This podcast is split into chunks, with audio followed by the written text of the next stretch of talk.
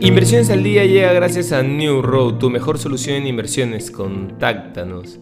Hoy, en el plano local, el Perú elevó su tasa de interés al nivel más alto en 13 años para frenar la inflación vertiginosa que provocó una serie de disturbios el mes pasado.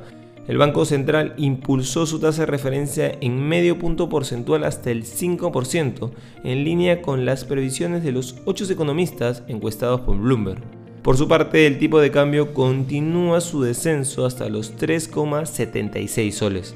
En los mercados internacionales, en la apertura de Wall Street, los índices abren con fuerza, manteniendo a raya los temores de un mercado bajista. El Dow Jones subía un 1,19% mientras que el S&P 500 ganaba un 2% y el Nasdaq se eleva un 3,07%, casi llegando a borrar su sexta semana de caídas.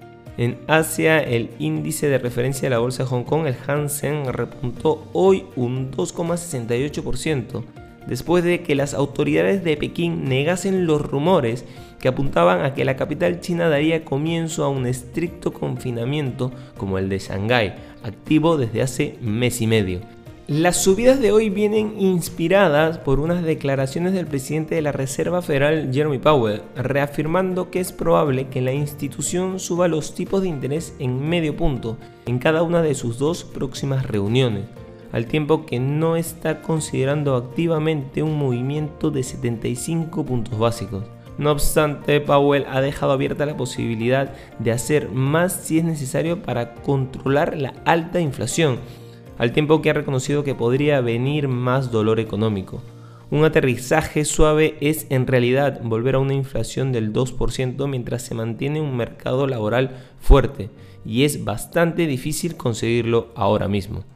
Por otro lado, el Bitcoin, la criptomoneda más conocida del mercado, sube este viernes más de un 6% y recupera los 30 mil dólares tras haber caído a niveles de noviembre del 2020, influido por el desplome de la criptomoneda estable Terra.